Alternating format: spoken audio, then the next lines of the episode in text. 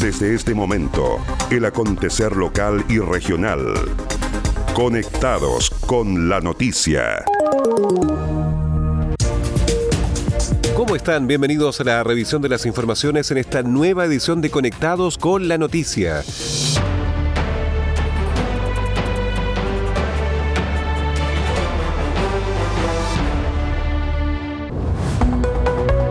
Vamos al desarrollo de las noticias. Contraloría tomó razón para la construcción del bypass de Castro. Las obras se reanudan en octubre.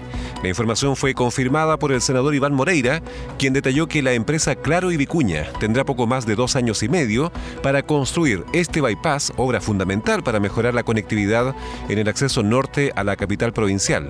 Moreira detalló que las dificultades que presentó la iniciativa fueron subsanadas, asegurando que su construcción generará un número importante de puestos de trabajo. He estado en permanente contacto con las autoridades, especialmente con la Contraloría, que ya tomó razón para la construcción del ansiado bypass de Castro. Sin duda, esta es una gran obra que permitirá que el acceso y salida de la capital chilote sean mucho más expeditos. Sabemos que su construcción ha tenido dificultades, las que fueron subsanadas y ahora queda esperar que a fines de octubre se entregue el terreno y que la empresa que se adjudicó esta importante obra cumpla con los plazos para su construcción poco más de mil días. Esta obra también va a generar un importante aporte en empleos para nuestra zona. El alcalde de Castro, Juan Eduardo Vera, recordó que fueron muchos los oficios que se remitieron a diferentes ministerios, entre ellos Obras Públicas y al propio presidente de la República, para comprometerse en el proceso de reanudación de los trabajos de esta mega obra. Hemos recibido el llamado del señor ministro de Obras Públicas, don Alfredo Moreno Charme, el cual nos informa que definitivamente la Contraloría tomó razón del proyecto del bypass de Castro. Esto significa que en el mes de octubre el Ministerio de Obras Públicas va a hacer entrega de los terrenos del bypass a la empresa contratista Claro Vicuña. La inversión va a superar los 24.500 millones de pesos. Y lo más importante, tal cual como lo comprometimos en su momento con la comunidad, con los vecinos de Castro y alrededores, lo más importante es que en el mes de octubre definitivamente se reanudan estos mega trabajos que le van a entregar una vía de calidad, un bypass que es estrictamente necesario, porque necesitamos terminar en el corto plazo con que las avenidas San Martín y O'Higgins sean ruta 5. El bypass es progreso, el bypass es desarrollo. Mis agradecimientos vuelvo a reiterar al señor ministro de Obras Públicas, al presidente de la República, al gobierno de Chile en general, por haber cumplido la palabra que en su momento empeñaron con este alcalde. Los trabajos se reanudarán en octubre, fecha en la que se producirá la entrega de terrenos para construir esta importante obra de conectividad. El proyecto de bypass, que está dentro del plan de reactivación económica anunciado por el gobierno, permitirá resolver uno de los principales problemas que hoy tiene Castro, que es el complejo atochamiento vehicular que se provoca en el acceso norte.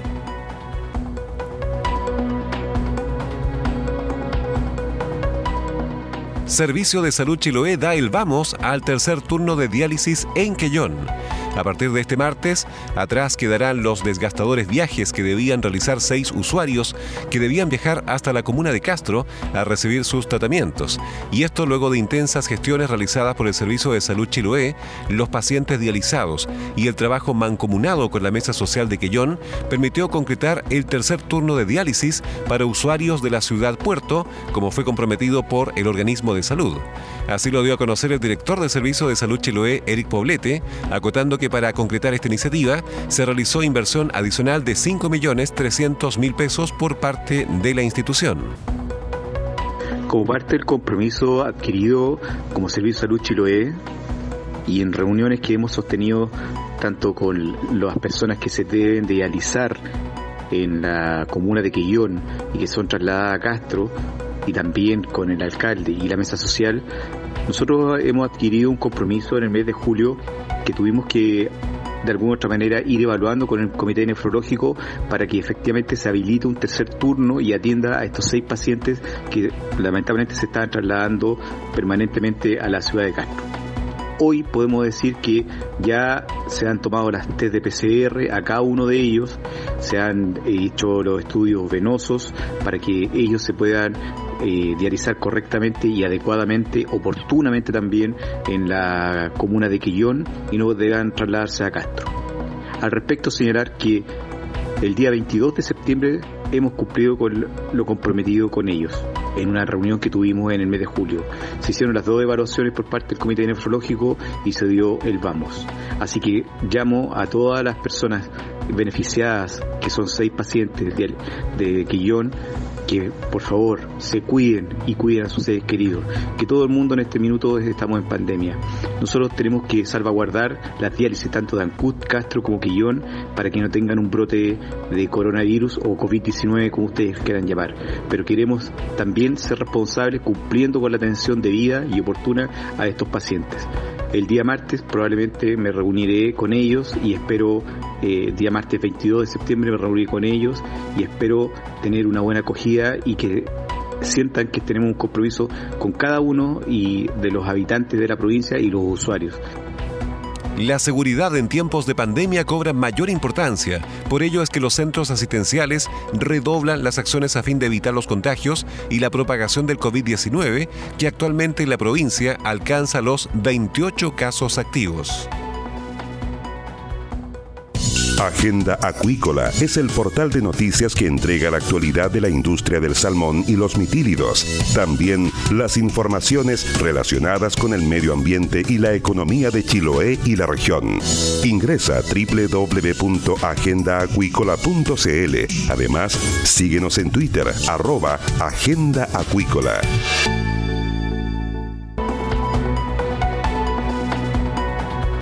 Diputado Santana acudió al CERNAC y ofició a la Subtel por extenso corte de Internet que afectó a la región.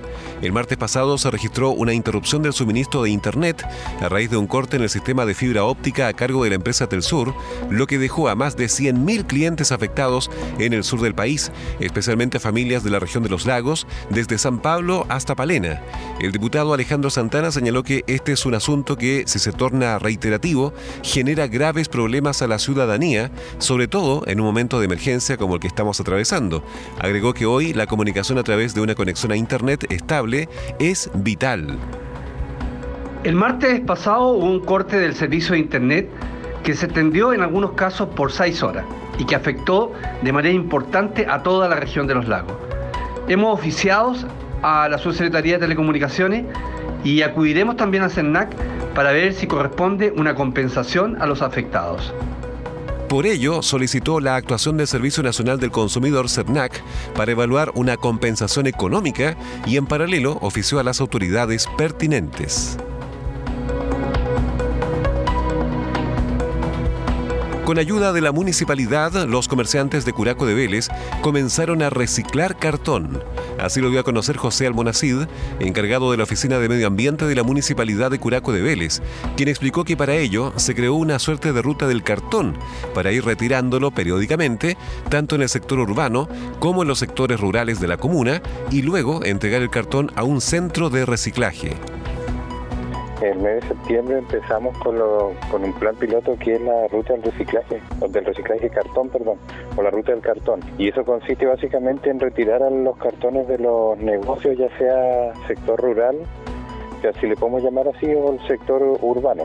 Entonces, bueno, nosotros nos vamos a coordinar eh, con un día antes, le vamos a avisar a todos los los negocios para que tengan los cartones ya listos y nosotros lleguemos y y lo pasamos a retirar y de ahí lo vamos a, acumular para posteriormente irlo a dejar a los lugares que, que correspondan, que reciclen el cartón.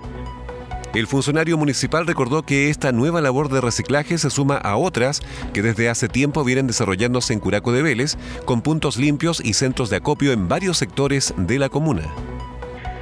Estamos recibiendo, como tú decías, vidrio, estamos recibiendo latas, de bebidas, estamos recibiendo botellas plásticas, así que no, hemos estado bien y ahora vamos a, a empezar a implementar nuestros proyectos más o menos en octubre, noviembre íbamos a buscar la modalidad ya sea semipresencial o presencial para empezar a desarrollar nuestros talleres que tenemos comprometidos tanto para los proyectos del Fondo de Reciclaje como para los, los proyectos que tenemos del, con los artesanos y con el liceo. Tenemos muchos proyectos que tenemos que echar a andar. El encargado de la Oficina de Medio Ambiente de la Municipalidad de Curaco de Vélez señaló que adicionalmente a esta tarea, por estos días se está licitando la habilitación de tres nuevos puntos de reciclaje en Curaco de Vélez.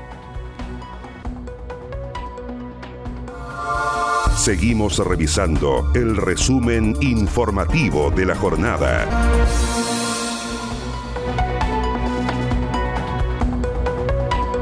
Gobernanza público-privada continúa a trabajo para consolidar el sector lechero en la región.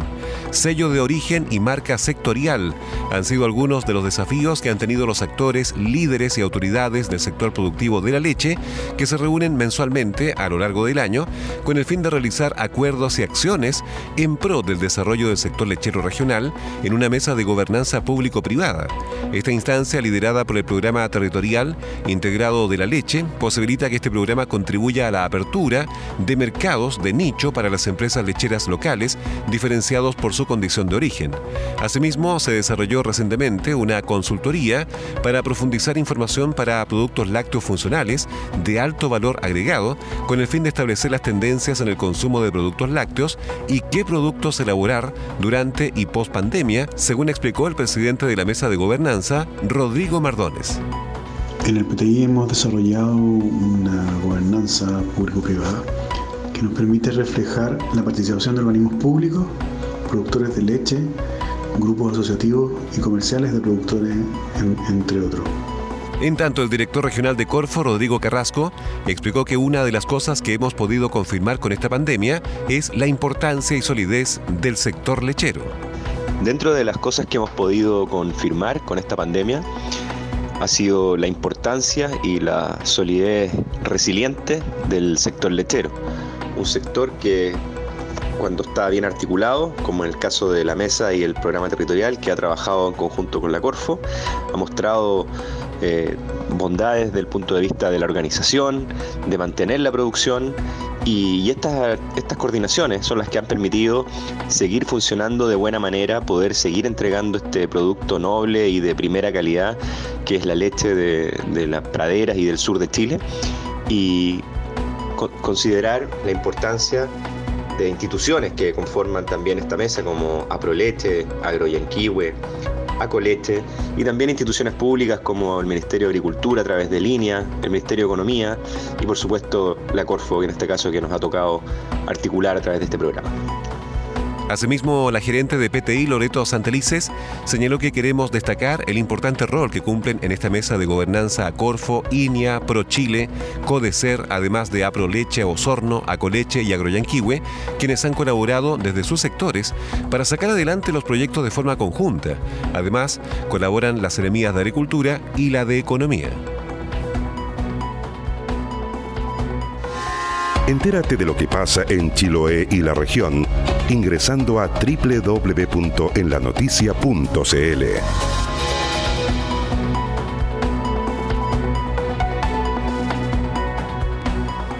Diputado Asensio reiteró su compromiso para legislar a la brevedad la prohibición de extracción del pompón el diputado Gabriel Asensio respondió la carta que la Federación Provincial de Uniones Comunales de Junta de Vecinos Rurales de Chiloé, FEUCORUCH, hicieron llegar hace unos días a todos los parlamentarios de la zona, pidiéndoles legislar para que se prohíba la extracción del pompón, vital para proteger el agua y la diversidad en el territorio.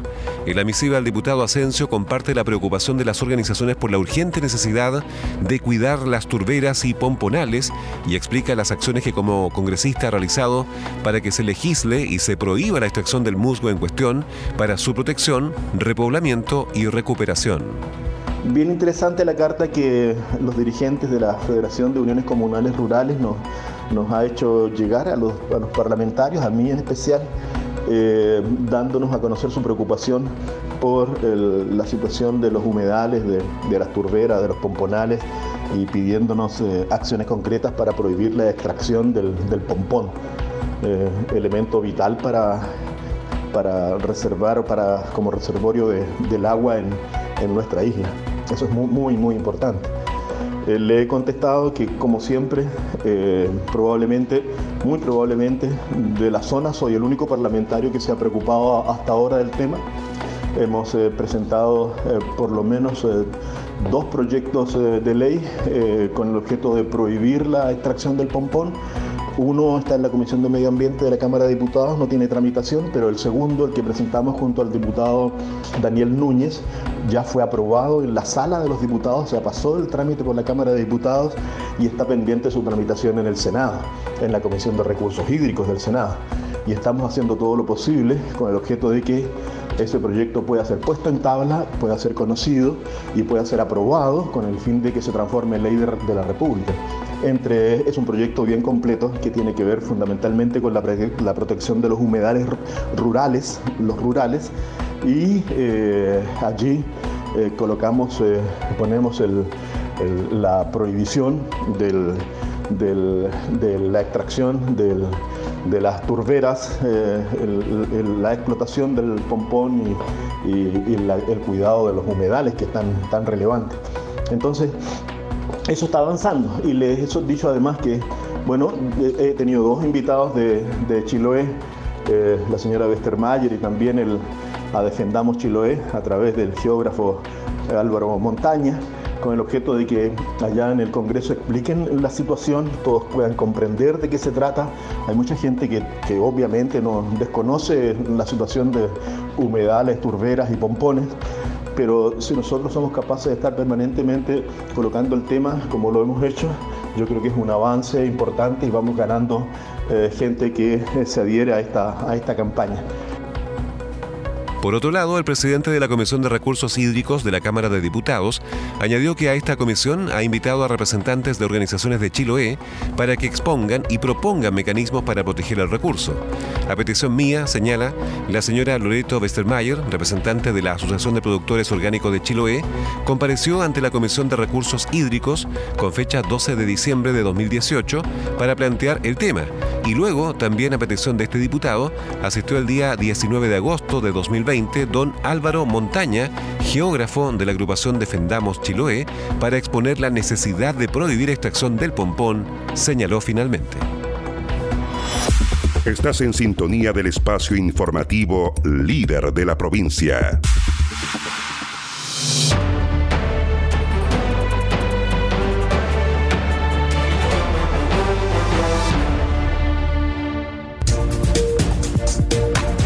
Estas fueron las principales noticias de la jornada. Siga muy atento a nuestra programación y nos reencontramos en otra edición de Conectados con la Noticia, a través de la primera red provincial de noticias.